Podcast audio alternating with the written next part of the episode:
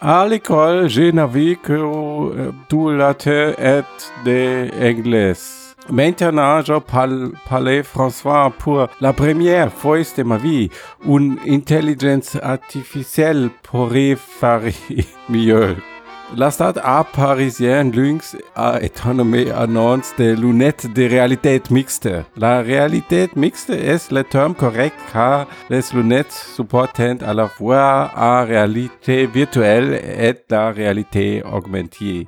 Il est étonnant qu'une petite entreprise François introduce un matériel aussi innovant et se rebelle contre les grands de l'industrie. Nous parlons de lynx et du potentiel que nous voyons dans les lunettes. Christian Steiner est particulièrement élogié. Probablement. Danke.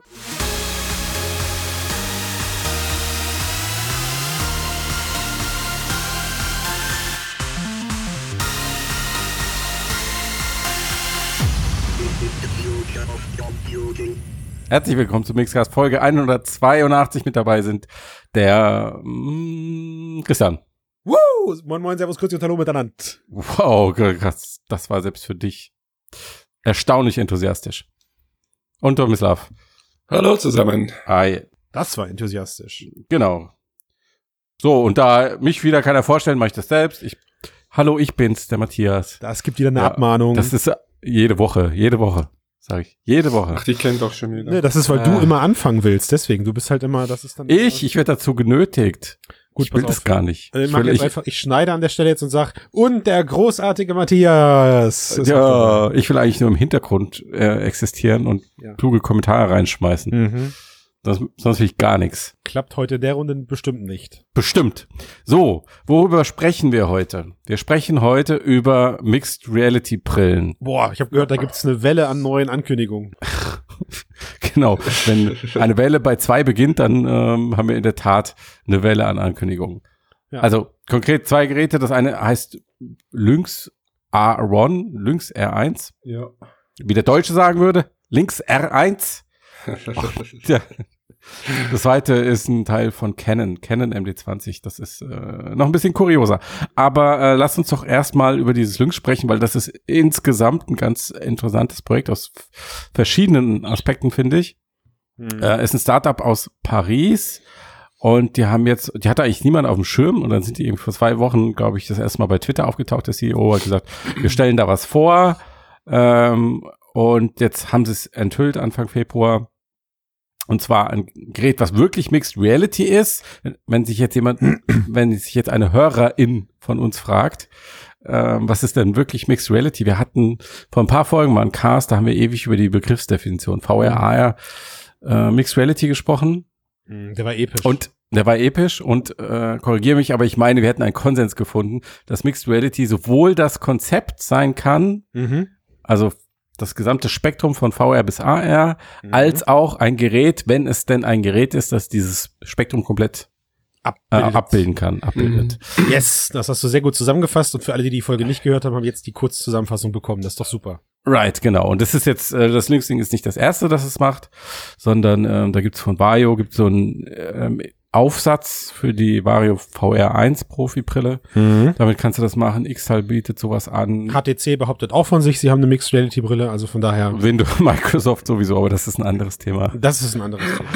Ja, aber es ist jetzt, ich glaube, das dritte Gerät, was wirklich, oder das erste autarke Gerät, das wirklich, ja, das ist das Besondere daran, ja. ja, genau, das wirklich auf Durchsicht, Durchsicht VR, könnte man ja auch sagen, Genau. Durchsicht VR spezialisiert ist. Ähm, ja, was halten wir davon?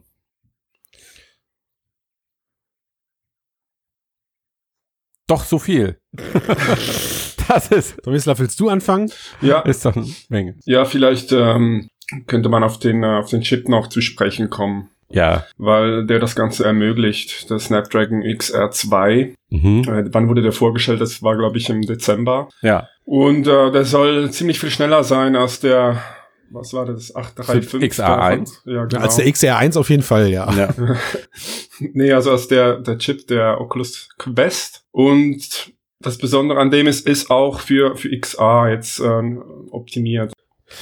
Gut, also ich meine, das muss man ja erstmal links lassen. Sie gehen, ich, also ich habe den XR2 letztes Jahr so ein bisschen belächelt, als er, als er da vorgestellt wurde, weil er konnte ja einfach mal partout alles und äh, wie es auch schon beim XR1 war, Qualcomm hat so ein bisschen die, bei mir so ein bisschen den, den, den, den Ruf, dass sie dass viele Sachen es über ein Referenzdesign nicht hinausschaffen. Also, und deswegen bin ich erstmal positiv überrascht, dass Lynx, von denen ich auch vorher nie was gehört habe, plötzlich mit dem XR2 eine klare Ansage macht und das Teil einbaut, weil an sich klingen die technischen Specs ja erstmal gut, vor allen Dingen für eine autarke VR-Brille. Spannend wird natürlich dann wieder so sein, also die Brille bringt so wieder so, so viele kleinere technische Neuerungen mit sich, wo ich halt immer nicht weiß, ah, okay, wie wirkt sich das jetzt auf, äh, auf die Gesamtperformance ähm, aus? Ne? Also, Zum Beispiel? Da sind, naja, da sind irgendwie so total seltsame äh, äh, Linsen drinne, also eine super ungewöhnliche Bauform, ja. ähm, die wahrscheinlich auch wieder ein anderes, äh, anderes, eine andere Bilddarstellung auf dem Display erfordern, damit das Ganze dann ja normal in deine Augen eintrifft. Ja, ich habe mir diesen Vortrag nochmal angeguckt. Ja. Und die Linse besteht aus fünf Teilen. Und in der Mitte ist nochmal eine Mikrolinse, also mhm. eine, eine, fünfte Linse und da soll die Kamera eingebaut sein für das Eye-Tracking. Genau. Also ja. ganz verrückt. Und das Bild besteht aus vier Einzelbildern. Und die werden dann irgendwie zusammen, zusammen komponiert, ja, so dass es nachher ein, ein ganzes Bild ergibt. Ja, ich bin Ziemlich gespannt. Verrückt. Ich bin gespannt. Also, ich meine, mit, das ist so der Punkt, ne, dann hast du genau, das ist gerade angesprochen, Tommy Slav, du hast Eye-Tracking drinne, frisst auch irgendwo Performance. Das Display selbst löst mit 1600 mal 1600 äh, Bildpunkten auf bei 90 Hertz, also mhm. auch nicht ohne, ja, ist das auch ist ordentlich. Ressourcenfresser. Also wer weiß, wer weiß, was am Ende vom XR2 dann wirklich äh, performance-technisch übrig bleibt.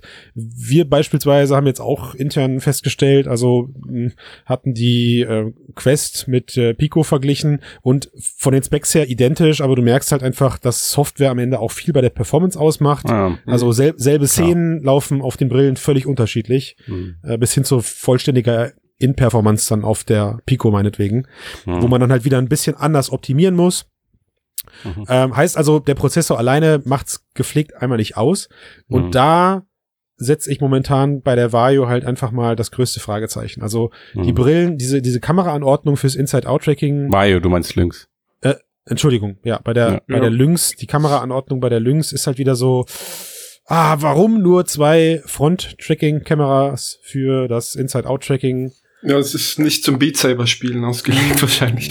wahrscheinlich nicht, aber das ist so der Punkt. Vielleicht reicht's vollständig aus für den Anwendungsfall, den das Ding ähm, anpeilt, nämlich, du ja. hast es gerade gesagt, Tomislav Beat Saber wirst du damit nicht spielen können, denn zumindest zum heutigen Standpunkt gibt's auch keine Controller. Also mhm. bisher setzt man laut Datenblatt auf ausschließ ausschließlich auf Handtracking, ähm, was ich mutig finde, aber für den Fokus, den die Brille hat, also ich nehme an, es ist ein Businessgerät oder soll ein mhm. Businessgerät werden bei 1500 Euro, halte ich das für okay, also auf Controller zu verzichten. Ja, das ist ein Businessgerät definitiv. Also ja. die werden nicht den Endverbrauchermarkt ins Visier nehmen und auch nicht in Konkurrenz gehen mit Oculus Quest. Ähm, die Frage, die ich mir stelle, ist, ob diese Mixed Reality Durchsicht ist das natürlich muss man abwarten, wie es funktioniert, aber nehmen wir jetzt einfach mal an, es funktioniert gut oder es funktioniert zumindest auf dem Niveau von Augmented Reality Brillen, wie jetzt zum Beispiel ähm, HoloLens 2 ja. oder vielleicht sogar ein bisschen besser, weil du hast ein weiteres Sichtfeld. Mhm. Ist das ein Killer-Feature für die Industrie? Nicht für die Industrie, ich glaube eher fürs Marketing. Also nach allem, was ich bisher so aus Gesprächen mit Industriekunden mitbekommen habe, dürftest du die Brille nach heutigem Standard gar nicht aus Arbeitssicherheitsgründen im, im Welche Brille jetzt? Solche Brillen, geschlossene Bauform. Ja. Ja. Also selbst, selbst die HoloLens ist schon ein Problem und ja. die hat eine recht offene Bauform. Ja, aber jetzt korrigiere mich, VR-Brillen werden doch fürs Training zum Beispiel eingesetzt in Unternehmen. Oder ist das alles gelogen? Nein, nein, überhaupt nicht. Aber das ja. ist ja in geschlossenen Bereichen. Also das heißt in abgesteckten Lernen um. Ja, und aber das ist doch Industrie oder Unternehmen, das meine ich ja. Du kannst ja auch eine Lynxbrille. Ach so, das meinst du mit Industrie, okay. Ja, jetzt wirst du aber kleinlich, mein Gott. Ja, ey, du, wenn du Industrie sagst, Matthias, nehme ich dich ernst. Ich meinte nicht unbedingt in der Werkshalle oder was weiß okay. ich. Okay, ja. Dann, dann äh, alles klar. Also nicht über Arbeitssicherheit diskutieren jetzt. Aber der autarke Formfaktor macht doch alles leichter. Das ist doch äh, schon mal positiv. Ja, klar, aber dann hast du ja jetzt eine, eine theoretische Konkurrenzsituation zwischen Oculus Quest und ähm, diesen Lynx-Ding. Mhm. Und da, das war ja jetzt gerade meine Frage, ist diese AR-Durchsicht ein so großer Bonus, ein so großer Mehrwert, ähm, dass die Leute sagen, okay, sie gehen mit diesem kleineren Unternehmen mhm. ähm, und mit der teuren Brille. Nee, ist es nicht. äh, ist, es ein, ist es ein Feature, was man erstmal ausprobieren muss, um zu gucken, zu was es dann auch wirklich taugt. Also wenn das, Hm. wenn die Kameras mir ein scheiß Bild in die Brille projizieren, mit dem ich nicht arbeiten kann, oder es gibt irgendwelches Smearing oder sonst irgendwas, habe ich alles schon miterlebt, dann Hm. ist auch das nicht zu gebrauchen oder nicht mehr als ein Gimmick. Aber jetzt gehen wir jetzt einfach mal davon aus, es funktioniert technisch gut und wie ähm, vom Marketing versprochen. Also sage ich ja, sowas auf Fotolens-Niveau. Ja, natürlich, warum sollte es, warum sollte es dann kein Feature sein, was man mitnimmt? Hm. Also im, wenn, selbst wenn du den Businesspreis äh, vergleichst, bist du 500 Euro teurer als die Quest Business Version. Und du bist günstiger als eine HoloLens. Ja, genau. Also das ist absolut, pff, absolut verwertbar am Ende. Ne? Hm. Und der Preis ist ja auch eine Kampfansage. Ich glaube, was sie momentan einfach äh, kaufbar oder oder einfach ähm, zu einem zu einem guten Gerät macht, ist, ihr habt es im letzten Cast ja so ein bisschen angesprochen, äh, es ist einfach ein ein endlich neben den ganzen kleinen anderen Anbietern wie ein Pico, wie ein sonst was ist einfach auch das wieder ein weiteres Gerät, das neben einer Quest im Business existieren kann. Und das entspannt so ein bisschen dieses dieses ganze Agenturgeschäft, was gerade existiert und sich im schlimmsten Fall eben auf einen Hersteller stützt, Hm. enorm. Also das heißt, eh, selbst, selbst wenn das, selbst wenn das Mixed Reality Gerät am Ende ein Blender ist, was die AR-Funktionalität angeht, Matthias, Mhm. und der Rest im VR-Bereich aber top funktioniert auf, auf, auf der Basis, die man eben von so einer autarken Sechsdorf-Brille mit Handtracking erwartet, ist das einfach ein ernstzunehmendes Produkt am Markt, gerade für den Mhm. Preis. Ja. Ja. Und das macht's einfach echt spannend. Ich glaube, die ganze Industrie geht doch in diese Richtung. Das wird der nächste Schritt sein. Also VR mit, mit Mixed Reality, mit Durchsicht. Das ist das Programm von, äh, von Abrash und Oculus, Facebook und so weiter, ja. Ja. Es bestätigt auch die These, dass der Weg zu AR über VR geht. Genau. Über Mixed Reality, über Durchsicht, Mixed Reality. Hm. Und äh, noch dran erinnern, dass Apple ja auch genau an so einem Gerät arbeiten soll. Also auch Mixed Reality und autark, wie jetzt die Links. Absolut, genau. Und es spielt noch ein anderer Aspekt rein, nämlich, dass die AR-Brillen einfach technisch bei der Optik keine wesentlichen Fortschritte erzielen. Jetzt sind die Fortschritte bei den VR-Brillen auch nicht gerade gigantisch, Nee. aber ein bisschen größer schon. Und wenn du halt bereit bist, den Kompromiss zu machen, geschlossene Bauform und Mhm. Durchsicht nur per Kamera, hast du halt all die Vorteile eines VR-Displays, die trotz allem dem AR-Display ja immer noch deutlich überlegen sind. Ah, du meinst also, man baut sich jetzt so eine, so eine andere Krücke im, Ja. im, im VR Genau, Mixed Reality Bereich, Ja. um Ja. überhaupt schon mal Erfahrung im AR-Bereich zu sammeln oder eben, Absolut. Ja, oder weil Und dieser große Sichtfeld. Ein großes Sichtfeld hast du auch. ja. Weil diese AR-Brille, von ähm, der wir alle träumen oder einige, äh, vielleicht auch einfach gar nicht gebaut werden kann. Mhm. Was, was lustig, was lustig ist, ich hatte mir heute Morgen, äh, als der Lynx-Artikel rauskam, dann noch so innerlich gesagt, ach, guck mal an, 1500 Euro, jetzt so langsam äh, wird's, gibt's so eine moderate Preisgrenze im VR-Bereich und auch autark, ja. Und Ja. dann kam Canon um die Ecke. Ja, man kennt den Preis ja noch nicht. Also das ist, äh, das ist der Vorgänger, der so teuer war. Aber trotzdem, selbst wenn wir den Preis halbieren, also was passiert ist, Canon hat mit der MD20 eine weitere Mixed Reality Brille jetzt aber definitiv, nimmt mich beim Namen, für die Industrie enthüllt, ja. Mhm. Ähm, das heißt also, das Ding ist hässlich wie die Nacht, aber dafür funktionabel as fuck, meinetwegen. Also es funktioniert so. Who gut. knows? Wer Ja. weiß, genau. Es hat äh, halt auch wieder abartig hohe, gute Auflösung. Mhm. Pro Auge 2560 mal 1600 Bildpunkte. Jeder, jeder Flugsimulator und, und Racing Sim Fan freut da, also träumt davon in als Mhm. nativ bespielte Auflösung. Richtet sich aber in erster Linie an Geschäftskunden aus der japanischen Industrie, muss man auch Mhm. mal an der jetzigen Stelle sagen. Mhm. Und äh, was mich dann ja total geflasht hat, dann kommen sie mit so einem AR-Showcase um die Ecke, also es ist auch wieder eine Mixed Reality-Brille, wo sie halt dann ein ja sehr gut, sehr realis realitätsnah gerendertes Fahrzeug durch dieser durch diese Mixed Reality View zeigen Mhm. Mhm. äh, und damit halt so ein bisschen, glaube ich, korrigiert mich schon sehr auf diesen Marketing-Case abzielen, oder? Also wie, wie, wie muss ich mir das jetzt deuten, was sie da für ein Use Case? Das macht Äh, doch jeder, das macht Vario auch. Die haben Ja, Autos, Demo- Autos ja. gehen immer in VR, wenn du Ja. zeigen willst, dass es geil aussieht. Das Ja, wahrscheinlich, weil die Autoindustrie ein potenzieller Abnehmer dieser Technologie ist, ganz einfach. Ja, logisch. Da geht's halt dann um Chassisbewertung, Innenraumbewertung und so weiter und so fort. Also Aber theoretisch all die AR an Szenarien, die im Bereich Training gezeigt werden oder was Microsoft mit HoloLens zeigt, das müsste ja auch so in ähm, VR darstellbar sein. Und genau. Und dann, äh, wir hatten ich habe es gerade angeteasert, da gab's dann halt so diesen einen Knackpunkt, äh, was kostet das? Weiß man nicht. Was man aber aber weiß, ist, dass der Vorgänger 82.000 US-Dollar gekostet Das hat. geht doch noch. Ja, ich, gut investiert. Das war 2016, da war das noch Zukunftstechnologie.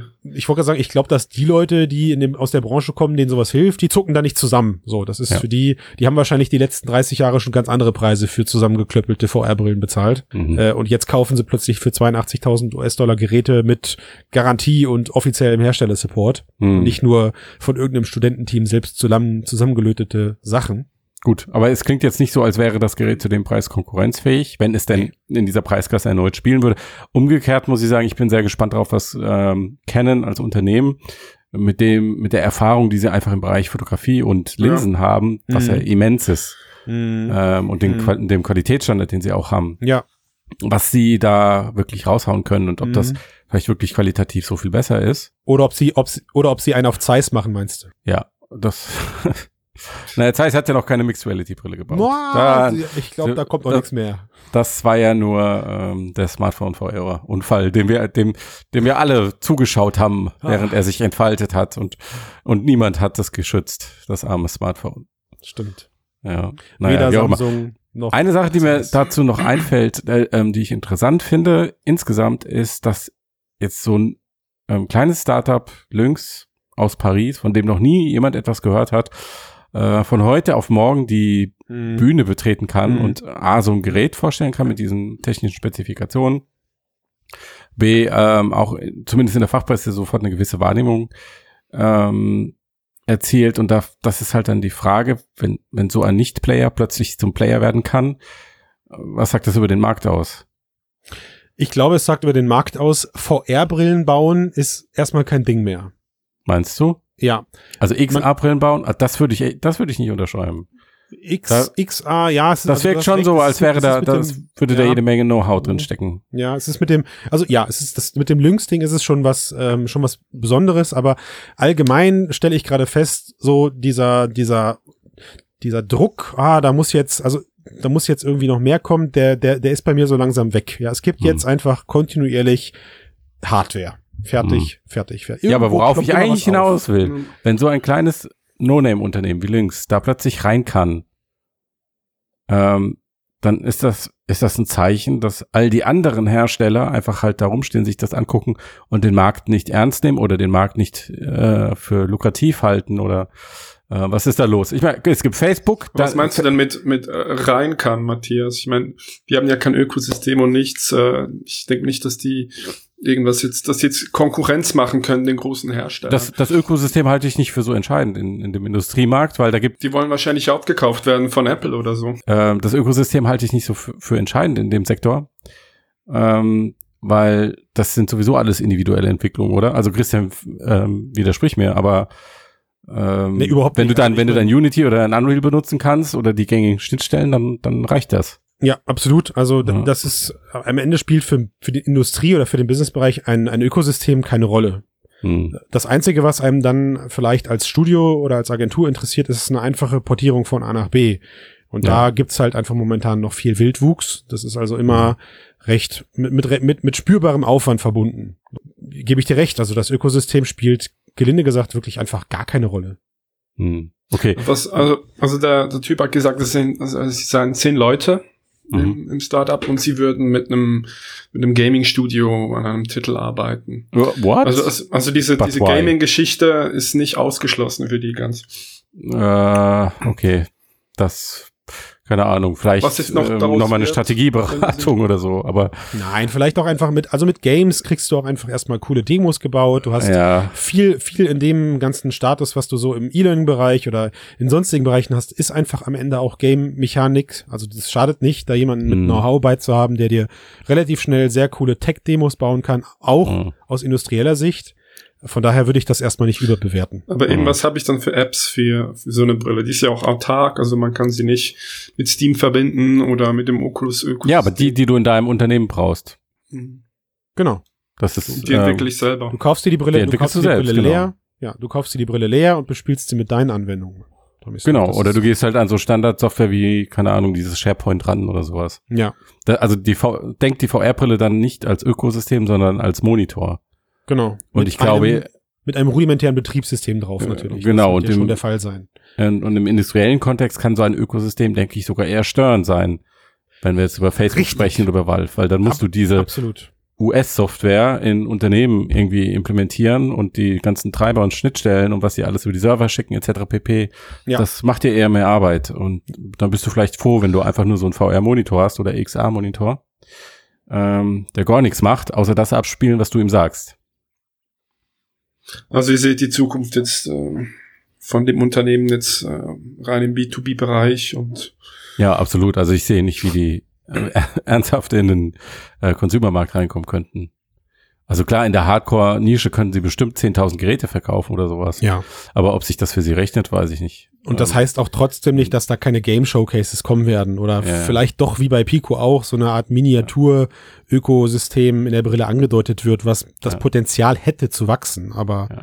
Das ist Aber nicht jetzt der Fokus. Die Frage, die ich eigentlich stellen wollte, und ihr habt mich beide abgelenkt, mich immer weiter abgetrieben, bis ich sie nicht verstellen könnte.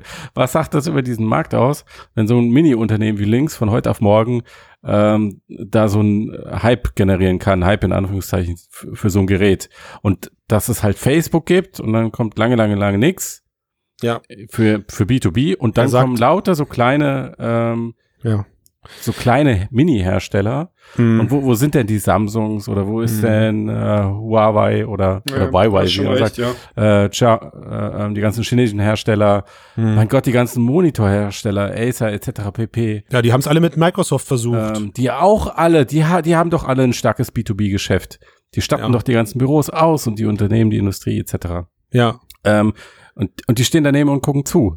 Wenn die Mhm. ernst machen würden, das ist mein Gedanke, könnte so ein Unternehmen wie Lynx ja eigentlich überhaupt nicht rauskommen mit dem, was sie da machen. Auch wenn es sicherlich eine beeindruckende Leistung ist. Ja, also ich glaube aus unserer Sicht, der Markt nimmt, was er bekommt. Gerade. Und deswegen geht sowas wie Lynx dann auch so schnell so steil. Mhm. Ja. Ja, aber Christian, wenn du Und- sagst, das ist so beruhigend, okay, ist nicht nur Oculus, sondern da kommt was nach, dann denke ich mir, naja, okay, aber von wem kommt denn da was nach? Von der zehn Mann, vom zehn Mann Unternehmen aus Paris und dann Ja, vom oder Zehn-Mann-Unternehmen aus oder von Tschechien der. Pimax. Ja, genau. Ja, Oder aber die, die gesamte Technologie, Mittelschicht, sage ich mal, wenn wir sagen, ähm, die, die großen Tech-Bosse sind äh, Google, Apple, ähm, Facebook, ähm, die, diese ganze Mittelschicht mit Samsung Ja. etc., die machen einfach nichts. Ich glaube, das ist genau die Nische, in der VR jetzt noch ein bisschen verweilen wird. Ja, und das ist aber, wie gesagt, für den Bereich, in dem ich mich be beruflich aufhalte, nichts Schlechtes. Da hat er schon die letzten Jahrzehnte überlebt. Also ich bin gespannt, wie es mit diesem Ding weitergeht. Ich kann Ja. mir du durchaus vorstellen, dass sie ähm, eine Exit-Strategie am Start haben. Hm.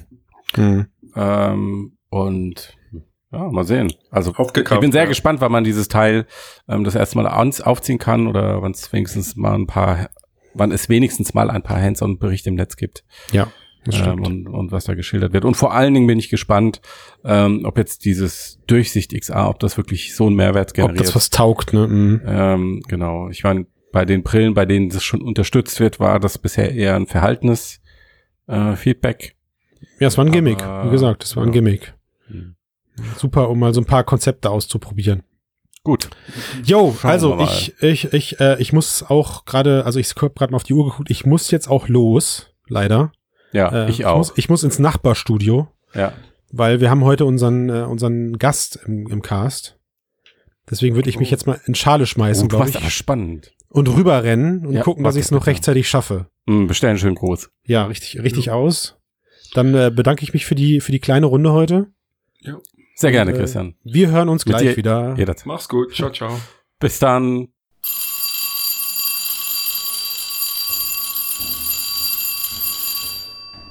Ey, Alter, endlich fertig. Mann, bin ich froh, dass ich die Nasen jetzt für eine Woche nicht mehr hören muss. Ja, ja, Matthias, sehr witzig. Geh halt nach Hause. Weißt du, und ich dachte, wir beide, wir sind Freunde. Echt. So, wo ist der Neue? Der Neue.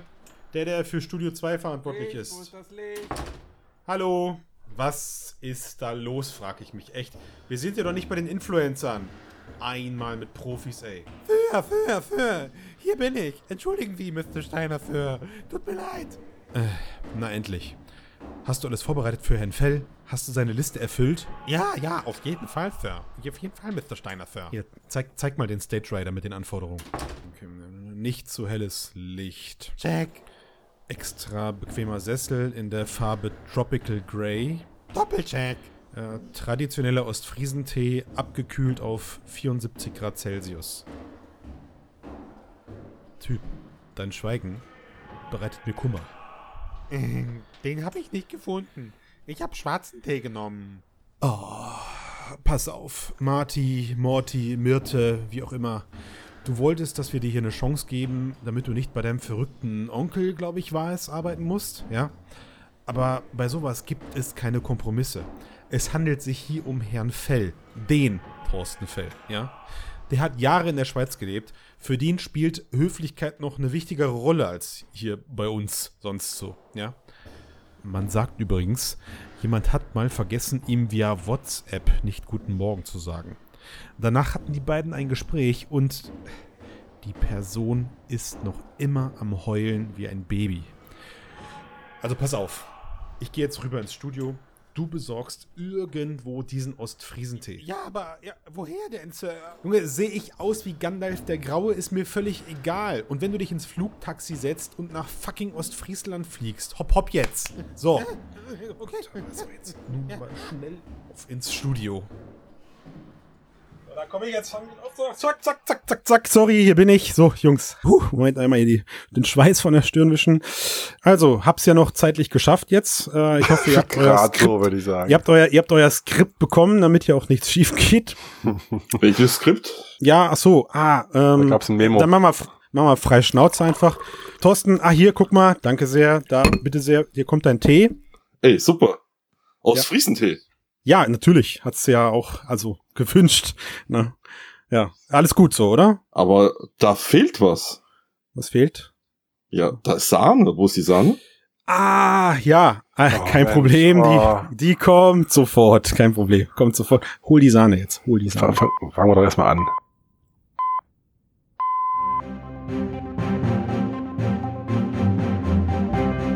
Ladies und Gentlemen, meine Damen und Herren, ob männlich, weiblich oder dazwischen, vollkommen egal. Herzlich willkommen bei der allerersten Folge des Mixed Talk.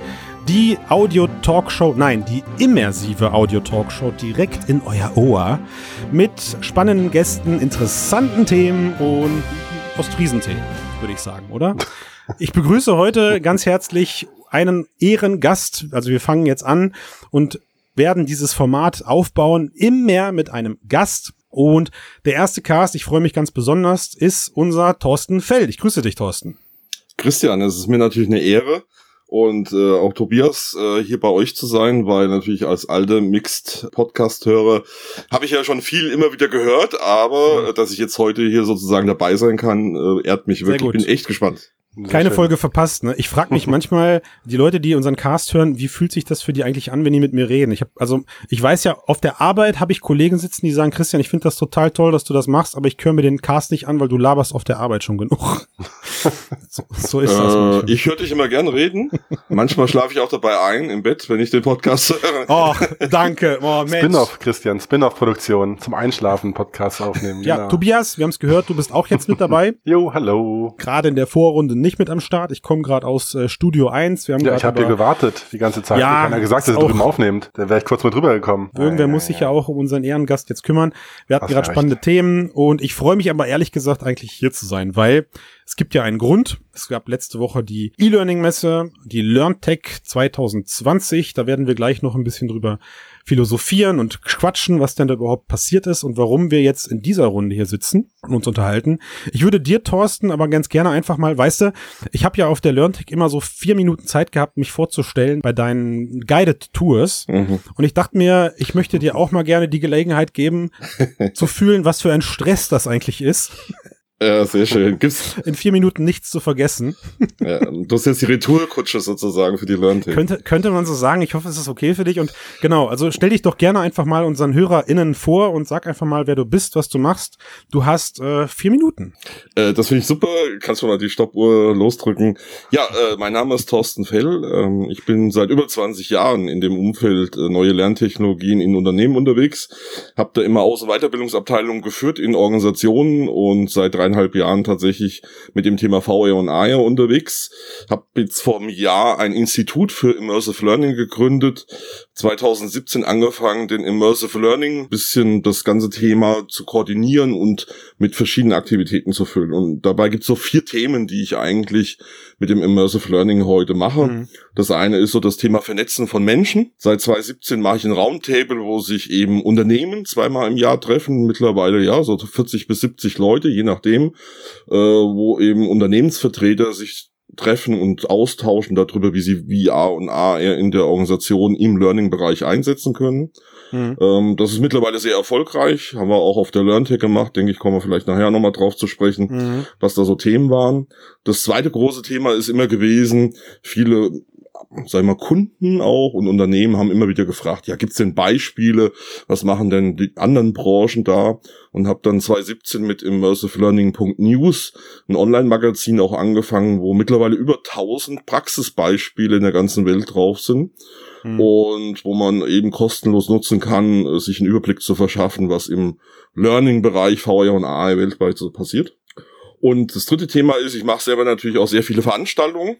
Das heißt Seminare, Workshops in Unternehmen, für Unternehmen, auch öffentliche Bereiche, zertifiziere bestimmte Personen in Organisationen, zum mhm. Beispiel die Trainer, die in den Organisationen, in den Ausbildungsbereichen sind für das Thema VR und AR Learning oder auch die Learning Architekten, die ja bald dann zukünftig immer mehr Lernprozesse mit VR und AR konzipieren müssen.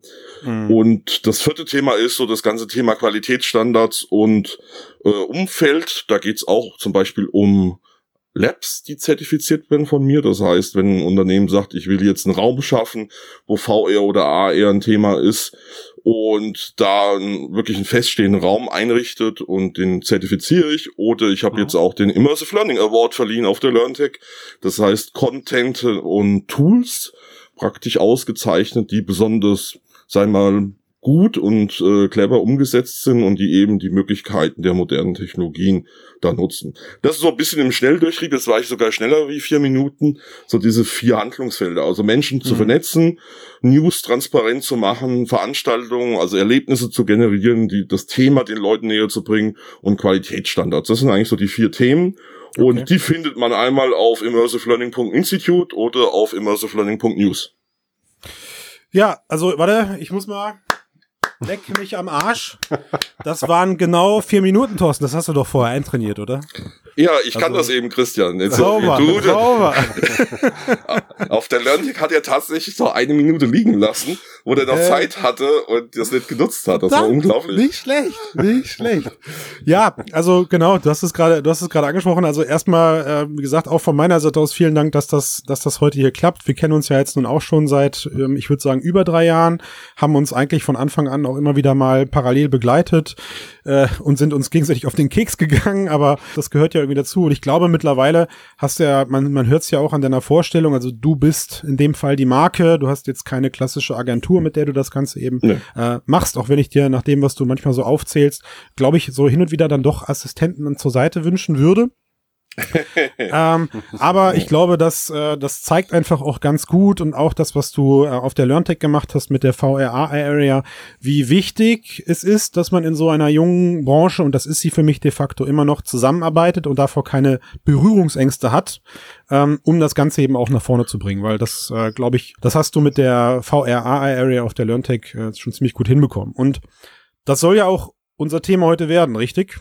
Wir waren Erstmal da. vielen Dank da von deiner Seite her. Ja. Also, dass du das so siehst, weil das schätze ich sehr, weil ich weiß, du bist da ja schon von Anfang an in dem Thema unterwegs. Und seitdem auf die Nerven gehen, würde ich überhaupt nicht sagen. Im Gegenteil, ich äh, sehe das als eher als positive Befruchtung an, sozusagen, dass man sich. Ich habe Keks gesagt und mit Befruchtung will ich nichts zu tun haben, aber sonst ist das. ja, ja, genau, ja, ja, genau. äh, das kann natürlich immer wieder falsch verstanden werden. Ich meine, das thematisch und äh, dass man sich weiterentwickelt. Und das schätze ich immer sehr. Mhm. Und mich freut es halt auch, dass wir heute hier einen Tobias haben. Der war ja A auf der LearnTech und B hat er ja auch Sachen da vorgestellt im Trainingsbereich. Ja, das stimmt stimmt. Also ich glaube, äh, also mich hat es auch gefreut, dass wir die Runden noch zusammenbekommen haben, äh, weil es eben so gut passt, weil vom gerade vom Cast, Christian und ich ja als auch die einzigen vom, vom Mix-Team äh, wirklich vor Ort waren, jeweils mit einem eigenen Stand und das alles mhm. angeschaut haben. Und ich freue mich auch sehr, dass du jetzt hier heute Zeit hast, weil wir, weil du eben ja genau federführend äh, die ganze AR, VR Area, die es explizit gab auf der Messe, also wirklich Mhm. große, große Area. Das ist ja eigentlich schon auch das Highlight gewesen. Also nicht nur gut für uns sowieso, weil wir da äh, immer Bock drauf haben, aber so gefühlt hat das auch wirklich äh, ganz viele Leute angezogen, äh, dass du Mhm. alles organisiert hast und auch die, die Talks, da waren ja drei Tage lang mit verschiedenen Schwerpunkten äh, Ja. äh, High-Class-Talks unterwegs und, und Diskussionen. Also insofern cool, dass wir hier die Runde haben, um das mal so ein bisschen Revue passieren zu lassen, was auf der LearnTech Yes. passiert ist und was aus, du aus deiner Sicht so siehst. Du kennst ja sicherlich Hm. natürlich viele, viele Firmen aus dem E-Learning-Sektor, aber eben auch die, die vor Ort waren und noch weitere aus dem Netzwerk, die eben in dem Bereich auch mit Mixed Reality arbeiten für E-Learning. Und da ist ganz spannend, mal jemand anders zu hören, der einen anderen Blick Hm. auf die Bubble hat und nicht selber da Hm. Die Ja. Coding Monkeys zu Hause sitzen hat, die da was versuchen zu reißen. Hm. Ja, jetzt ist, jetzt ist auch genug gebauchgepindelt, Tobias. Das Geld ist jetzt leer. Ja, also Moment mal, ich wollte auch noch mal ein paar Worte als Einleitung sagen. Ich wollte jetzt hier nicht gleich die Frage, Fragenkatalog abreißen. Ja, also ich dachte, ich dachte mir, wir, wir fangen dann einfach mal an. Und der Grund für diese immersive Learning-Gruppe ist ja an der Stelle, wir hatten uns im Vorfeld so ein bisschen ausgetauscht und haben uns ein paar Fragen ausgedacht. Und eigentlich, was mich so am, am brennendsten interessiert, Thorsten, ist, da haben wir uns eigentlich noch nie richtig über ausgetauscht und Tobias und ich können uns irgendwie dann auch nach drei Jahren nicht mehr so krass hören. Wie hat sich denn jetzt aus deiner Sicht eigentlich in den letzten Jahren, du hast das ja jetzt auch von Anfang an mitgemacht, wie hat sich denn für dich der B2B-Markt im VR-Bereich seit Oculus, also wenn wir mal ab Zeitrichtung Oculus-HTC ausgehen, wie hat der sich entwickelt? Ähm, es gibt da natürlich verschiedene Perspektiven, aber ihr seid ja auch sehr stark mit dem Thema Hardware unterwegs. Wenn wir das jetzt mal in dem Bereich sehen, ähm, gibt es natürlich eine Riesenentwicklung. Wenn ich zurückdenke, wie aufwendig das alles war mit einer HDC oder auch einer Oculus Rift damals, ähm, sich Inhalte anzusehen, äh, war das schon sehr aufwendig. Es war aber total, äh, sag mal, sinnvoll und es war für mich soweit nach Mhm. 20 Jahren E-Learning klar, dass durch VR und dann zunehmend auch durch AR sich Lernen komplett verändern wird. Und Mhm. damals war das so und heute viel mehr noch, weil natürlich die Devices sich, finde ich, extrem gut entwickelt hat. Und jetzt ist natürlich immer die Frage, ihr sagt, naja, wir könnten ja alles noch viel besser und da könnte das Mhm. und das noch sein. Für mich steht immer ein Thema im Vordergrund. Wie schnell kann jemand, der noch nie VR genutzt hat, VR nutzen? Und das gerade in einem Unternehmenskontext im Lernbereich. Und da muss ich sagen, ist jetzt eine Oculus Quest zumindest ein riesiger Schritt gewesen für mich was, äh, sage ich mal, die Usability der, der Hardware angeht. Auch Mhm. wenn wir alle wissen, dass da noch einiges geht und dass da wahrscheinlich auch noch einiges hoffentlich kommt in den nächsten Monaten und Jahren. Aber es war ein Riesenschritt für mich. Und diese Entwicklung von PC-gebundenen VR-Brillen mit High-End-Rechner äh, hinten dran zu jetzt Standalone VR-Brillen ist, glaube ich, ein Thema. Und im Mhm. AR-Bereich muss ich fairerweise auch sagen, das ist auch ein wichtiges Thema im Lernen, ähm, ist natürlich die Entwicklung mit den heutigen Smartphones und Tablets, was die Unterstützung der Betriebssysteme angeht, super. Äh, bei HoloLens 2 habe ich jetzt zumindest eine eigene Meinung. Ich finde das im Moment sehr schwierig, weil einfach der Markt verknappt wird, leider seit Monaten, Mhm. weil die, das Device nicht da ist. Aber auch die Entwicklung ist natürlich spannend für Lernen und äh, macht mich auch ein bisschen, sage ich mal, hoffnungsvoll für die nächsten Jahre. Mhm. Und wenn man jetzt die CES zum Beispiel auch gesehen hat, da passiert ja einiges. Was ich interessant finde, ist so im, im kurzen zusammengefasst, ist das, was du gerade beschreibst, alles sehr, sehr technisch orientiert. So hätte ich, glaube ich, auch erstmal auch reagiert, weil ich so ein bisschen auch die, ja, die Agenturbrille aufhabe und natürlich das Zeug irgendwie am Ende auch verkaufen muss. Und man redet natürlich dann auch oft darüber, wie teuer sind solche Brillen und wie sieht das, wie sieht Hm. der, wie das, sieht das Einsatzszenario aus? Also ich denke mal, Tobias, bei dir sieht's auch so aus, wie du bist auch schon mit dem DK2 und fetten Rechner unter dem Arm irgendwo hingelaufen. Hm, ja, sicher. Und jetzt ist es nur noch die Quest, ne? Ja. Aber wie, würde, wie würdest du das eher so aus dem, also aus dem Sozialakzeptanzfaktor, den wir immer wieder ansprechen, Mhm. bewirten? Das ist ja, der, Hardware ist das eine, aber hat sich Ja, ja. für dich auch in der Denkweise der Leute in den letzten Jahren was geändert, was eben nicht nur durch die Hardware zustande gekommen ist? Also, schlagen da so zwei Herzen in einer Brust sozusagen. Die, die eine sagt, okay, eigentlich die Entwicklung geht da auch vorwärts, aber mir geht das alles viel zu langsam. Mhm. Und äh, der Mindset, äh, so nenne ich das jetzt mal, der, der Gedanke, wie kann ich VR und AR im Lernen einsetzen, im, im Unternehmenskontext wohlgemerkt, Mhm. der ist mir immer noch zu wenig ausgeprägt. Äh, meine, sag mal, Kollegen aus den Trainings- und Personalentwicklung und L&D-Abteilungen im Personalumfeld, also Learning and Development, die, die sind einfach noch nicht so weit. Und das tut Mhm. mir schon auch ein bisschen weh in dem Sinne, weil man natürlich merkt, dass eine Technologie da ist, die genutzt werden kann, Mhm. ähm, die aber leider nach meiner Meinung viel zu selten im Moment noch genutzt wird. Und Mhm. auch die Vorteile liegen ja alle auf der Hand. Also ich glaube, wir müssen darüber gar nicht so diskutieren, aber wir müssen unheimlich viel den Leuten erklären, sensibilisieren, die Dinge äh, erfahrbar machen. Und das ist eben auch mein Credo, deswegen auch die Initiative mit der Aero ja auf der LearnTech, Klar. diese ganzen Themen für die Besucherinnen und Besucher erfahrbar zu machen. Aber Tobias, wie nimmst, wie nimmst du Mhm. das wahr? Also wenn du mit Leuten darüber sprichst, E-Learning-Anwendungen zu einzusetzen im Unternehmen, stößt du dann eher auf die Frage, was ist mit der Hardware?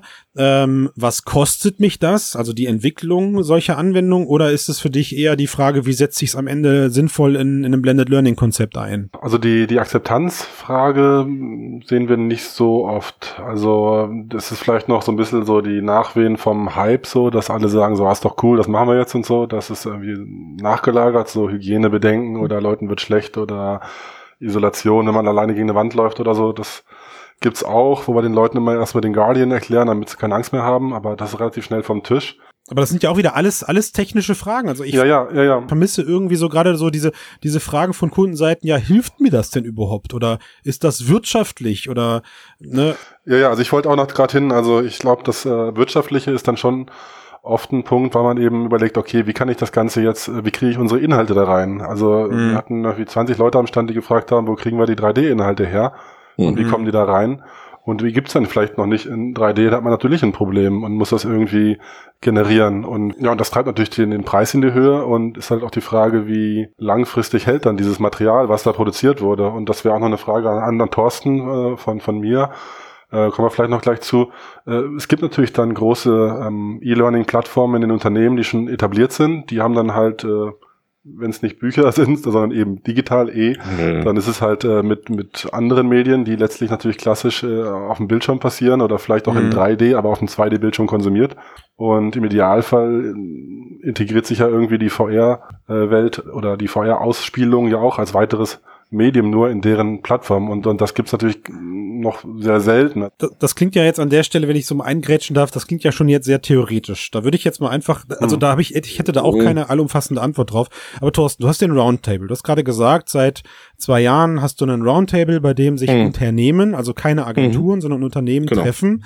Wie viel sind das in Summe? Ganz kurz die Zahl. Also insgesamt waren jetzt 120 Unternehmen da. Äh, Bei den Durchführungen sind zwischen 40 und 70 Teilnehmern jeweils. Okay, also das heißt bei den einzelnen Events. So was wie würdest wie würdest du das beschreiben? Was sind die größten Hürden, mit denen diese äh, 120, was sorry, gelinde gesagt erstmal toll für dich, aber wie du schon sagtest, zu langsam für die Branche ist. Also Ja. wir haben weitaus mehr Unternehmen in Deutschland, die sowas einsetzen sollten. Ja. Äh, was ist was ist für dich was was sind das für Hürden, an denen diese Leute gerade zu knabbern haben? Also die, die jetzt anfangen, ist tatsächlich das Thema Inhalte 3D ein Riesenthema. Ähm, man muss da auch fairerweise dazu gestehen, das Thema 3D im Learning-Bereich ist ein ganz neues Thema. Die wenigsten Unternehmen hatten in der Vergangenheit im E-Learning mit 3D zu tun. Das heißt, für die ist das ein komplett neues Thema. Woher kriege ich überhaupt die 3D-Daten im Unternehmen? Wen muss ich da ansprechen? Welche Abteilung ist zuständig und so weiter? Das ist schon mal ein Riesenthema. Ähm, die, die jetzt schon ein bisschen unterwegs sind und vielleicht auch mal die einzelnen Experience schon mal in Piloten gebaut haben, die kommen immer mehr in die Integrationsfrage. Sprich, Mhm. das, was Tobias auch sagt, mein Learning Management System, mein LMS-System, wie kann ich jetzt da VRA integrieren? Wie kann ich in einen Mischprozess, du hast vorhin einfach den Begriff, äh, Christian, Blended Learning mal in den Raum geschmissen, Ja. die Mischung von verschiedenen Lernmethoden sozusagen ergänzen mit VR und AR. Das will ich aber in dem Prozess, in einem Portal abbilden. Wie kann ich die Hardware in den Prozess integrieren? Sprich, brauche ich ein XR-Lab in der Organisation? Habe ich dazu überhaupt Räumlichkeiten? Was muss ich da alles berücksichtigen? Also das, Ding- das ist sehr vielfältig. Und die, die neu anfangen, äh, also sag mal, das Problem heute ist ja eher, dass die nicht nix machen oder nicht anfangen, das ist mein, mein, mein Thema. Die, die bereits äh, sagen, wir wollen jetzt VR und AR machen, ist super. Da kriegt man nach meiner Meinung nach und nach gute Lösungen hin. Aber das ist eben nach meiner Meinung zwei bis fünf Prozent der deutschen Unternehmen, die im Moment soweit sind. Hm, okay. Und mich interessieren die 95, die eben nichts machen. Wie ist das bei euch in, in eurem Inner Circle? Wie, wie wird da das Thema Rentabilität, also finanzielle Rentabilität, Stichwort Return of Invest oder wie misst man die Investition anhand eines Lernerfolgs? Also kennst du da Probleme oder kennst du da sogar Zahlen, Schrägstrich Studien, die sagen, Ja, okay, absolut. nachweislich gibt es Lernerfolge mit VR, AR und wenn ja, wie sehen die aus? Ja, Christian, da gibt's natürlich äh, Zahlen. Zum Beispiel äh, führende Industrieunternehmen haben mit VR-Training äh, auf der LearnTech auch präsentiert 60 bis 80 Prozent Anlernzeit eingespart bei Inbetriebnahme von Industrieanlagen. Hm, Aber also bei also 60 bis 80 Prozent, ne, das ist immer so, da denke ich mir, Das ist ein Traum. dreht sich mit der Bau, ja wirklich, ne, da dreht sich immer so, wie, wie kommt das zustande? Also Mm, Aber lasst es äh, auch von mir aus 18 oder 25 Prozent Mhm. sein. Mhm. Und wenn du heute Industrieunternehmen siehst, ähm, die vielleicht in der Produktion zwei bis drei Prozent Effizienzeinsparungen durch Optimierung von Prozessen erreichen, sind das Bereiche, die schon interessant sind. Oder große Automobilhersteller, die irgendwie ein Drittel Schulungskosten sparen und 50 Prozent Schulungszeit sparen, die das auch nach außen hin kommunizieren mit VR-Training Mhm. zu erreichen. Das sind schon Zahlen, wo jetzt auch immer mehr, ähm, sage ich mal, transparent werden, wo auch Unternehmen das nach außen geben. Und hältst du die für realistisch? Also hältst du die für er erreichbar? Ich meine, du kennst das Medium VRA jetzt auch genug. Ist das, also bei, bei mir ist das, für mich ist das nicht greifbar. Für mich hört sich das zu viel an. Ich, ich glaube manchmal, wie du schon sagst, so 18 Prozent halte ich für vollkommen valide. Aber warum die so exorbitant hoch sind, das, das verstehe ich noch nicht. So, hältst du das für machbar? Also sind das Zahlen, denen du Vertrauen schenkst? Also nach meiner Meinung ja, weil wenn ich jetzt überlege, wo die eingesetzt werden in den Mhm. Unternehmen, geht es darum, um ganz klare Prozessabläufe zu erlernen, äh, handlungsorientiert das Ganze zu erlernen und da sehe ich schon auch Riesenvorteile mit VR insbesondere, äh, dort Effekte zu generieren und wir wissen über Lernen mit E-Learning wissen wir auch, welche Effekte realistisch sind oder nicht. Und äh, wenn ich aber bedenke, dass das Motorikthema mit reinkommt, gerade in Industriebereichen, äh, haben wir ja so bisher nie im E-Learning gehabt. Also ich glaube, musste uns hier in der Runde nicht überzeugen. Ich, wir, wir selber sehen das ja bei unseren Anwendungen auch. Sonst würde ich seit, sonst würde ich seit drei, vier Jahren nicht machen. So ein bisschen Sinnstiftung brauche ich auch bei meiner Arbeit.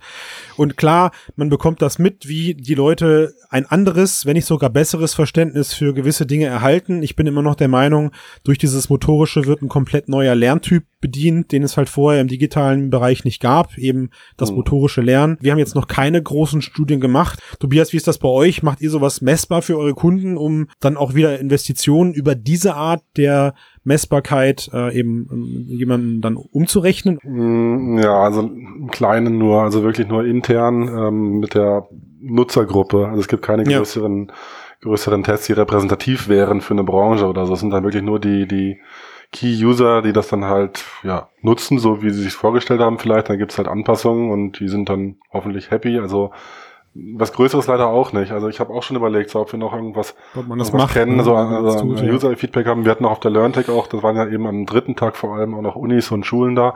Hm. Und, und da hatten wir auch einige gute Gespräche mit Unis geführt, die eben genau solche VR-Benutzertests, äh, Akzeptanztests quasi durchführen. Ähm, äh, kurzum, also das wäre halt schön, dann noch, noch mehr, mehr Input äh, zu bekommen, so wie, äh, wie, also ich glaube halt auch die, also Akzeptanz ist das eine. Wir hatten jetzt gesprochen von der, äh, wie effizient oder wie, wie, wie viel spart man sich ein an Kohle oder an, an Zeit oder wie, wie viel Sicherheit bringt's. Da gab es ja auch eine, eine Demo auf der, auf der LearnTech, wo es um äh, Kettensägentraining ging. Mhm, genau. Die, die Kollegen haben auch gesagt, die würden 60 Prozent weniger Unfälle haben. Haben sie 2018 wirklich äh, Hm. die Zahlen verglichen, vorher, nachher. Also habe ich denen jetzt mal so geglaubt, die Zahl, aber sowas natürlich äh, spitze. Aber worauf ich hinaus will, ist ähm, mit den Kosten sparen, klar, da ist wahrscheinlich trotzdem immer noch so, wo wir waren vorhin bei Hürden, die man über, überwinden muss. Äh, klar, jetzt ist es halt, vielleicht kann man noch viel mehr Kosten sparen, wenn alles erstmal im Prozess integriert ist, wenn VR ein Standardprozess ist, genau wie eine PowerPoint oder wie eine, wie eine Excel-Tabelle oder was auch immer. Und, und jetzt muss man halt noch den extra Invest tätigen, den 3D-Content zu kriegen und das zu integrieren. Und das ist halt sicherlich mal erstmal so ein, so ein Berg, über den alle rüber müssen. So. Ich würde gerne, Thorsten, von dir wissen, Mhm. Jetzt hast du natürlich äh, durch deine, äh, ja, durch, dein, durch deine Rolle als unabhängiger Consultant in dem, in dem Bereich mit Sicherheit so schon die ein oder anderen Einblicke in die Unternehmen gehalten. Dein Roundtable bietet dir mit Sicherheit auch sehr viele intensive Einblicke. Und ich würde von dir gerne wissen, gibt es denn auch Anwendungen, bei denen selbst du mit den Augen rollst und sagst, also okay, das ist jetzt wirklich äh, absolut ungeeignet für VR, AR. Also na, ich will jetzt nicht sagen totaler Schwachsinn, aber gibt es da gibt es da Grenzen, wo äh, wo du auch sagst, das das muss jetzt nicht sein? Ist, wenn wie immer alle Fehler immer noch gemacht. Also äh, es gibt Agenturen, die machen immer noch äh, Motion Sickness rein. Und ob sie das absichtlich machen oder auch nicht. Äh, aber äh, de facto ist es manchmal so, wo ich mir denke, das könnte man anders lösen. Dann Navigationskonzepte, die ich im Lernen sehr kritisch manchmal sehe, sehr komplex für Lerner sind, weil wir sind natürlich in einem Markt, der ja sehr neu ist. Das heißt, jeder Lerner, der das erste Mal und das ist fast in 100% der Fällen in den Unternehmen, das erste Mal eine VR-Brille ansetzt und aufsetzt und nutzt, ist natürlich ein Problem, weil wenn das dann nicht äh, führend ist, also das System nicht hilft, dem Lerner sozusagen in die Experience reinzukommen, äh, sehe ich das als sehr kritisch an. Im Lernbereich finde ich zwei Dinge sehr wichtig. Das ist das Thema Interaktion und das zweite sind Feedbacks. Das heißt, wie wird mit Interaktion umgegangen, wie wird mit Feedback in der Lernexperience umgegangen und da gibt's dann meiner Meinung nach Moment ja fast bei 80 Prozent der VR-Experience nach, Nachholbedarf. Hm. Kannst du das, kannst du das schon fast thematisch einordnen? Also ich, wir hatten in den letzten vier Jahren Anfragen aus, also können Sie uns ein Training für unser CRM-Tool in VR umsetzen, wo man dann in der virtuellen Welt am Rechner sitzt und unser CRM-Tool bedient? Wo ich gesagt Genau. habe, warum? Äh, ich Genau. weiß nicht, ob es irgendwer umgesetzt hat, wir waren es nicht, aber also kannst du, kannst du das so ein bisschen schon thematisch in Sparten zuordnen, so HR, Industrie. Ich meine, klar, der Industrieteil ist irgendwie, der erklärt sich nahezu von selbst fast, ja. Aber wo würdest du sagen, hört's auf und wo wird's schwierig und wo ist, wo sind große Herausforderungen? Also du hast tatsächlich ein Thema genannt, was sich nach meiner Meinung in VR so gut wie nicht wirklich sinnvoll umsetzen lässt. Das ist alles, was mit Softwarebedienung angeht. Ach, schade, ich wollte dich gar nicht in eine Richtung lenken. Mist, okay. Nein, nein, aber äh, das ist natürlich de facto so. Ich habe letztens mit einem großen deutschen drei Buchstaben Unternehmen gesprochen, die da so Software herstellen und äh, die haben dann auch die irgendwie die Idee gehabt, wir machen jetzt VR-Training. Da hab ich gesagt, lass die Finger davon, äh, weil das das kann nichts werden. Und das ist bestimmt ein Thema, wo ich heute noch immer sage, schwierig. Bei Ja. allen anderen Themen und da ziehe ich genau jetzt mal die Linie, wo ich sage, von Industrie, Fahrzeugen, Anlagen, Gebäude, Technik bis hin aber zu Soft-Skill-Themen gibt's Mhm. mittlerweile schöne und äh, finde ich auch sinnvolle Anwendungen.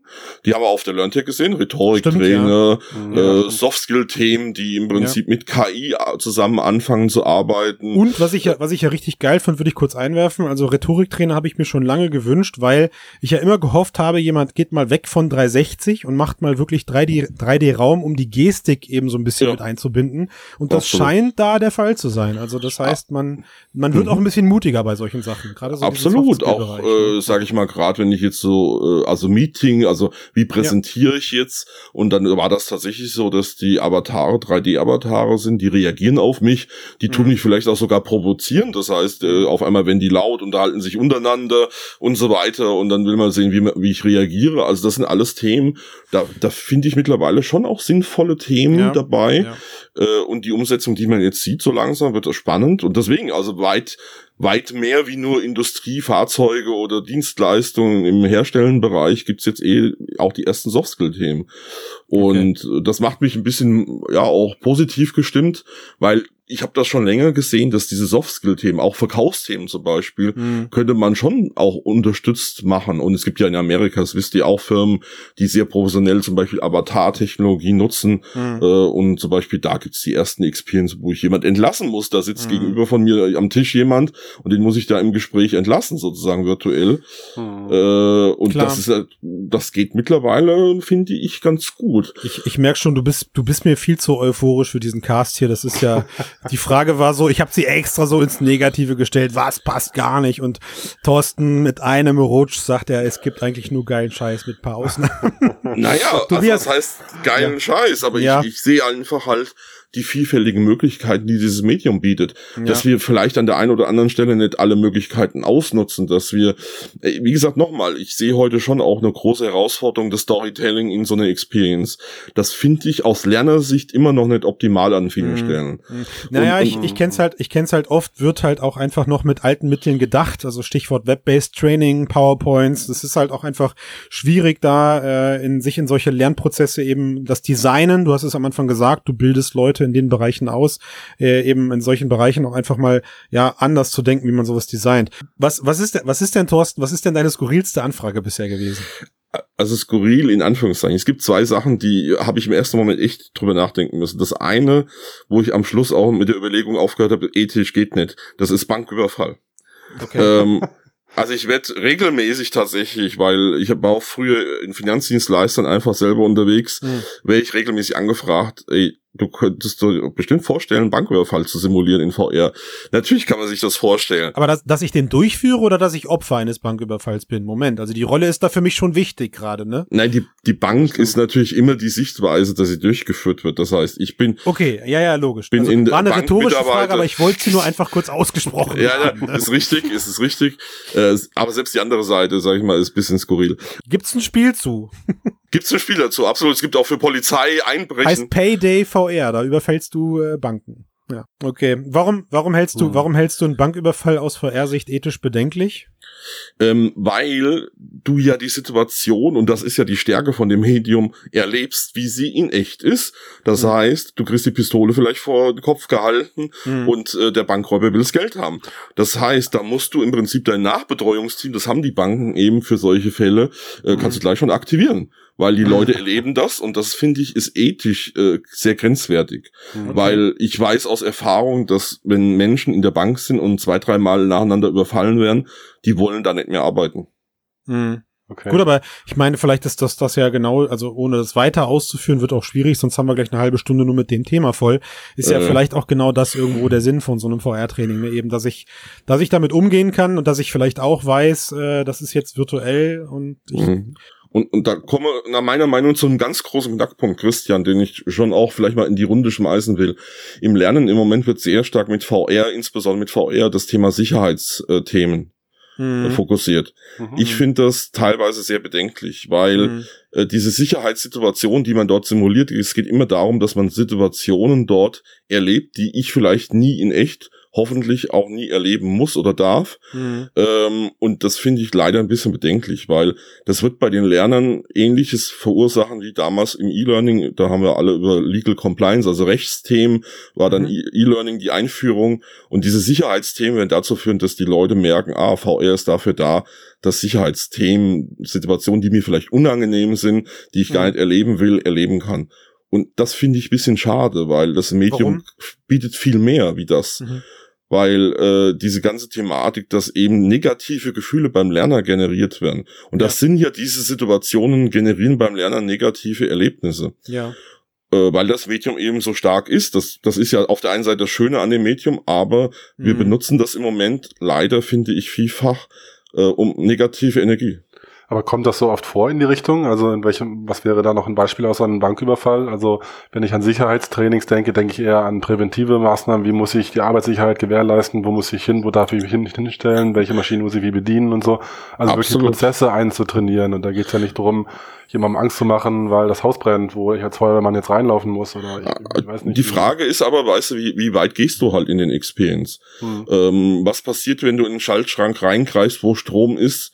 Äh, kriegst du dann einen Schlag? Wird dann, äh, also was passiert in dem Moment? Brennt- Also fängst- fängst du- stirbst du. Ja, ja, ja, klar Okay, stirbst okay. du, aber Ja, die aber Frage du ist, wie du, mhm. wie du stirbst zum Beispiel. Ja, Mhm. wie stellst du das visuell dar? Hm. Was erlebt der Lerner in dem Moment? Das Kann man dem natürlich so, Arbeitskollegen den äh, Schraubenzieher ins Gesicht rammen oder nicht? Das ist die Frage, die sich dann stellt.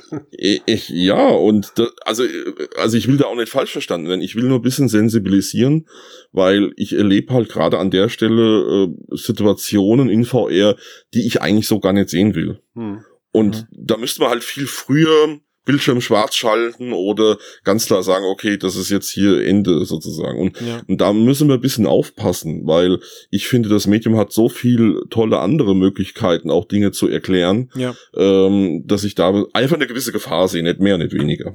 Also wir müssen auch ein bisschen aufpassen. Ich gucke gerade mal auf die Uhr und wir haben natürlich leider nur begrenzte Aufnahmezeit, auch wenn ich die ganze Zeit so weitermachen könnte. Absolut. Mhm. Und ich glaube, das Thema gerade, das Thema gerade passt schon ein bisschen. Du hast gesagt, es gibt gerade noch viele Hürden, es gibt viele, viele Vorsicht, die man, äh, die man da ja walten lassen muss und man muss immer noch mit sehr viel äh, Obacht an solche, an solche Anwendungen rangehen.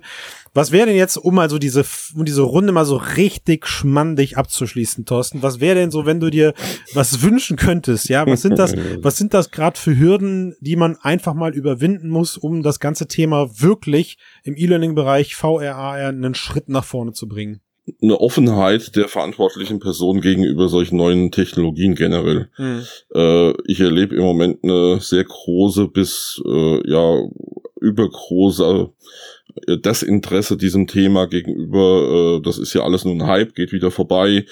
Ähm, und das ganze Thema Digitalisierung ist einfach, finde ich, in Deutschland meistens negativ besetzt. Also Mhm. das Mindset-Thema, Mhm.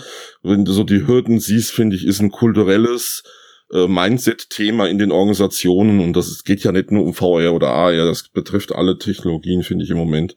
Im Lernen ist es aber insbesondere, man klammert fast wie eine neue Lernmethode aus im Moment. Hm. Also selbst auf der Learn äh, Tech, wo ja doch, Tobias hat's ja auch gesagt, mit der Area und du auch, Christian, äh, wo wir auch viel tun und machen, trotzdem ist immer noch sehr viele Menschen gibt, die sagen, das ist totaler Quatsch, was da alles gemacht wird. Ich, also ich weiß nicht, ich halte das sogar erstmal für völlig legitim so. Das ist einfach, glaube, das gab's bei der PC-Zeit auch und als dann die ersten äh, Web-based Trainings aufkamen, hat man auch gefragt, warum muss das jetzt sein? Wir haben ja jahrelang mit Papier super gut gelehrt und die Bücher waren ja auch top. Also das ist ja genau, meine ich, dieser, ja, ich will nicht sagen Generationswandel. Standardskepsis. Mhm. Ja, ist es, also ist es ist kein Generationswandel, aber ist erstmal da. Für uns, äh, muss ich sagen, reicht es erstmal. Also der Markt wächst, man merkt das, das Interesse wächst und mit jedem Projekt, das man gut umsetzt, kommen meistens dann auch zwei, drei neue um die Ecke. Also von daher ist, es steht da Tropfen hüllt den Stein, hätte ich fast gesagt. Ähm, was mir so auf der LearnTech aufgefallen ist, ähm, und das ist für mich gerade ein, ein sehr spannendes Thema, was intern bei uns heiß diskutiert wird. Es kommt sehr häufig so diese Frage nach der Anbindung an Lernmanagementsysteme, also wie Mhm, binde ich das ein? Und gefühlt wäre meine, also meine, meine, meine nicht vertriebliche Antwort wäre, das ist fünf Schritte zu weit gedacht. Äh, Es ist nicht nur fünf Schritte zu weit gedacht, es ist auch noch witzig, dass so Fragen im VR-Bereich insbesondere dann kommen. Im AR-Bereich ist vielleicht noch eher denkbar, Mhm. aber man muss sich einfach die betrieblichen Alltag mal vorstellen. Ich bin in einem Büro, ich habe meinen PC auf dem Tisch stehen oder mein Notebook und ich soll jetzt VR-Lernen am Arbeitsplatz machen. Hm. Das geht gar nicht. Ja. Also das, selbst dass die Hardware, die vor mir steht, das gar nicht kann, geschweige denn, dass ich vielleicht den Platz hätte, das di- direkt an meinem Arbeitsplatz zu machen, selbst mit Standalone-Geräten. Äh, wie ist das Gerät gemanagt? Wie ist das äh, überhaupt in die IT eingebunden? Also die Frage ist noch ganz witzig, die jetzt Mhm. immer gestellt wird. Und ich gebe dir vielleicht recht, vielleicht sind es fünf Schritte voraus. Vielleicht ist auch gut, dass man die Frage jetzt stellt, aber äh, die Rahmenbedingungen sind eigentlich noch gar nicht dazu da. Insbesondere bei VR. Bei AR ist es ein Mhm. bisschen anders. Ja, also technische Mittel gibt's mit Sicherheit genug. Also Schnittstellen mit anderen Schnittstellen zu verbinden, ist jetzt, glaube ich, keine Meisterleistung im IT-Bereich. Aber organisatorische Rahmen sind nicht da. Genau, ja, genau. Mhm. Und es gibt noch Ja, aber keine ich finde es. Oh, sorry. Bitte. Nee, nee, bitte. Äh, nee, ich äh, wollte jetzt hier nicht äh, ins, ins Wort fallen, aber Du solltest, du hast sonst keine Gesprächszeit. oh, schnell, schnell. Äh, nee, genau, ich wollte eigentlich nur noch mal auch äh, bestätigen oder sagen, dass ich mich äh, freue, dass du eben auch auf die Eingangsfrage von Christian äh, ähm, so untechnisch geantwortet hast, dass es wirklich um den Mindset der Leute geht, dass da zuerst was Mhm. passieren muss. Also ich habe bei mir Okay. Auch äh, in, in meinen Notizen im Kopf stehen, okay, fehlen noch die VR-Standards oder ist die Mhm. Unsicherheit, welche die Hardware die richtige ist und solche Mhm. Sachen, was hindert die oder diese Integration in die vorhandene äh, E-Learning-Landschaft bei den Unternehmen Mhm. und so weiter. Aber genau wie ihr sagt, so, das ist halt einfach noch schon der dritte und vierte und fünfte Schritt, Ja. äh, wenn man diese erste Hürde nicht nimmt und Ja. äh, Ja. das ist halt wirklich das Wichtigste, dass man mit solchen Events wahrscheinlich wie der LearnTech, ohne jetzt ein Schlusswort sprechen zu wollen, oder anderen Veranstaltungen eben diese diese Sichtbarkeit zu erreichen, die Leute probieren zu lassen. Es waren ja wirklich alle Brillen, sag ich mal, die so am Markt sind, auf der, auf der Messe vertreten und jeder konnte mal ran. Das war schon Genau. cool und das äh, freut natürlich mein Mixed-Herz. Auf jeden Fall bleibt weiterhin ein Thema. Ausprobieren ist nach wie vor wichtig. Ich kann aber auch sagen, und das finde ich gut, Ich habe mittlerweile auch auf der LearnTech genug Gespräche geführt, da mussten die Leute und wollten die Leute keine VR-Brille aufsetzen, weil sie das Thema schon kannten und es darum ging, das Ganze eben äh, sinnführend. Du hast unsere Demo auch nicht probiert. Ne, ja, ja, das Bild auf dem Display hat mir gereicht. ja, genau Nein. so ist es halt. Man, man weiß halt schon. Ja, ja, ja. Also ich meine, man, man hat irgendwie, ich spreche jetzt einfach für, für uns, wenn man irgendwie tä- tagtäglich solche Brillen aufhat, kriegt man schon ein Verständnis für das, was man auf dem Video sieht und kann das transferieren, ne, wenn man sich damit befasst. Und umgekehrt, jemand, der sich noch nie damit befasst hat, der muss es ausprobieren. Gut. Genau. Das heißt aber eigentlich so zusammenfassend, können wir doch ja sagen, der Tenor ist, dass das E-Learning ist nach wie vor äh, ein, ein wichtiger und relevanter Markt für VR, AR. War er ja irgendwo auch die letzten 30 Jahre, also die letzten Dekaden schon. Aber das Schlusswort eigentlich so zusammengefasst, die Leute müssen einfach mutiger werden, um das Thema wirklich voranzubleiben. Das heißt, es ist egal, äh, ob die Brillen jetzt kleiner, schmaler, günstiger werden. Man kann jetzt schon anfangen und muss einfach da schon Erfahrung sammeln, um sich dann am Ende auch, so habe ich es verstanden, auszutauschen und gemeinsam zu wachsen. Also äh, ja, und es ist kein kann, sondern man muss. Und das andere, was ich noch vielleicht so am Schluss, ich würde ganz gern beliebt machen, dass wir nicht nur über einen Lernmethoden oder einen neuen Lernmedium sprechen, sondern nach meiner Meinung über den, die Zukunft des Arbeitsplatzes sprechen. Hey, du bist hier im Podcast über die Zukunft der Computer. Also Genau. wenn nicht hier, wo dann? Ne? Das Und äh, das muss uns einfach klar sein, dass wir mit diesen Medien, egal ob jetzt AR, VR, eigentlich in eine neue Area gehen, wo wir sagen, okay, da geht's hin in Richtung Arbeiten und Lernen, weil modern, wenn wir heute in Unternehmen sind, denken wir Arbeiten und Lernen immer kombiniert. Mhm. Und äh, wir sprechen dann im Lernen von Performance Support, zum Beispiel im Arbeitsprozess. Da ist AR zum Beispiel sehr gut geeignet. Mhm. Wir sprechen in formalen Lernen mit VR, Kompetenzaufbau und so weiter. Mhm. Und äh, das muss zusammengedacht werden. Und das Medium wird Teil nach meiner Meinung von unserer Arbeitswelt werden in Zukunft. Und das will ich auch beliebt machen. Auch die ganzen Kollaborationsansätze, die man jetzt sieht, dass ich eben nicht mehr alleine bin, in Teams lernen kann, ob das in AR, in, mit, mit irgendwelchen AR-Brillen ist, ob das in VR ist. Und das will ich wirklich auch schon nochmal beliebt machen, weil ich weiß, dass viele immer so denken, ja, das ist so eine geclusterte Geschichte, das ist einfach ein neues Medium, bildet einen Teil. Ich glaube, das wird viel mehr werden. Und äh, dazu müssen wir im Lernen uns jetzt bewegen. Wir dürfen auch mehr warten. Schönes Schlusswort. Ich bin, äh, ich bin gespannt. Ich habe ein bisschen Angst, wie ich aus dem bisherigen sieben Stunden Podcast jetzt was rausschneide. Ich glaube, wenn ihr alle einverstanden seid, wir nehmen einfach den fünfstündigen Block in der Mitte raus, wo wir darüber gesprochen haben, wie man in zehn Schritten seine perfekte VR-App entwickelt, um 100% Return of Invest zu bekommen, oder? Fände ich sinnvoll, ja. Ja, hilft ja nichts. Irgendwas muss ja dann lagen. Würde ich den Teil einfach rausnehmen und dann Ja. kommen wir auf geschmeidige 40 Minuten. Thorsten, du hast noch einmal das Wort. Gibt es noch was, was du loswerden willst? Genau, ich habe mir so eine kleine Überraschung noch äh, einfallen lassen für die Hörerinnen und Hörer. Es gibt zwei Dinge. Einmal, Christian sagt hier immer am Anfang Moin Moin. Ja, Also es ist ja Teil von deiner Begrüßung. Das muss ich einfach Natürlich. loswerden. In Ja. Ostfriesland wärst du jetzt geschwätzig, weil in Ostfriesland sagen wir nur Moin. Oh. Das musst du also mal überlegen. Also Hamburg, Ostfriesland wäre das jetzt äh, geschwätzig. ich bin aber ein Schwätzer. Genau. Und das zweite ist, das wissen wir alle, Christian, das zweite ist, die Hörerinnen und Hörer haben die Möglichkeit mit dem Code Mixed Talk äh, 10% bei meinen ganzen Kursen zu erhaschen bis zum 28.02. Oh, Mensch. No. Das heißt, einfach auf die Webseite immersivelearning.institute gehen und da gibt's ganze Kurse, die ihr buchen könnt und könnt ihr nutzen. Sehr gut, da seid ihr gegönnt, den Kapitalismus am Ende nochmal raushängen lassen. Ich, wär- ich würde mich ja noch besonders freuen, wenn die Leute bei dir die Inhalte kaufen und die 10%, die sie sparen, direkt in ein Steady-Abo bei Mixed investieren. Sehr gut, finde ich gut. Das wäre, das wäre, dann hätten wir eine Win-Win-Situation und damit auch, glaube ich, alle Buzzwords in dieser Talkrunde genannt, die man so nennen kann. Ich bedanke mich bei dieser fantastischen Runde. Ich fand's super angenehm mit euch. Ich hoffe, dass das Talk-Konzept gut ankommt. Ich hoffe, Thorsten, dass du dich bei uns wohlgefühlt hast. Absolut. Nur der Tee war nicht so gut, ne? Ohne Sahne. Der Tee, die, da kommt ja endlich die Sahne vielleicht, ich weiß es nicht. Ja, jetzt, ich, ich rufe jetzt nach fünf Stunden, Christian, nach fünf Stunden. Und ja, ich glaube, jeder, jeder Hörer und jede Hörerin, die gerade zuhören und sagen, da möchte ich auch mal mit bei sein, ich habe auch was Wichtiges zu sagen, schreibt gerne eine E-Mail an, ich weiß es gar nicht, info at mix.de hoffe ich. Matthias, wenn nicht, du musst die einrichten einfach an der Stelle. Ähm, und bewerbt euch. Wir machen ein hartes Ausschlussverfahren, weil wir können uns natürlich vor Einsendungen nicht retten. Und dann gibt es vielleicht dieses Format Sagt er, Mixed bevor es die E-Mail-Adresse gab, Entschuldigung. endlich. ja, wir haben ja noch ein bisschen Zeit, bis das dann online geht, oder? Ja, ja. mhm, ja, ja. Äh, und dann gibt es dieses Format hoffentlich häufiger mit wechselnden Gästen, auch aus unterschiedlichen Themenbereichen. Sehr Jetzt habe ich genug gelabert. Vielen Dank, Tobias. Schön war's. Yes, vielen Dank, Thorsten. Tobias, danke. Christian, ciao. Ciao, ciao. Bis dann. Tschüss zusammen.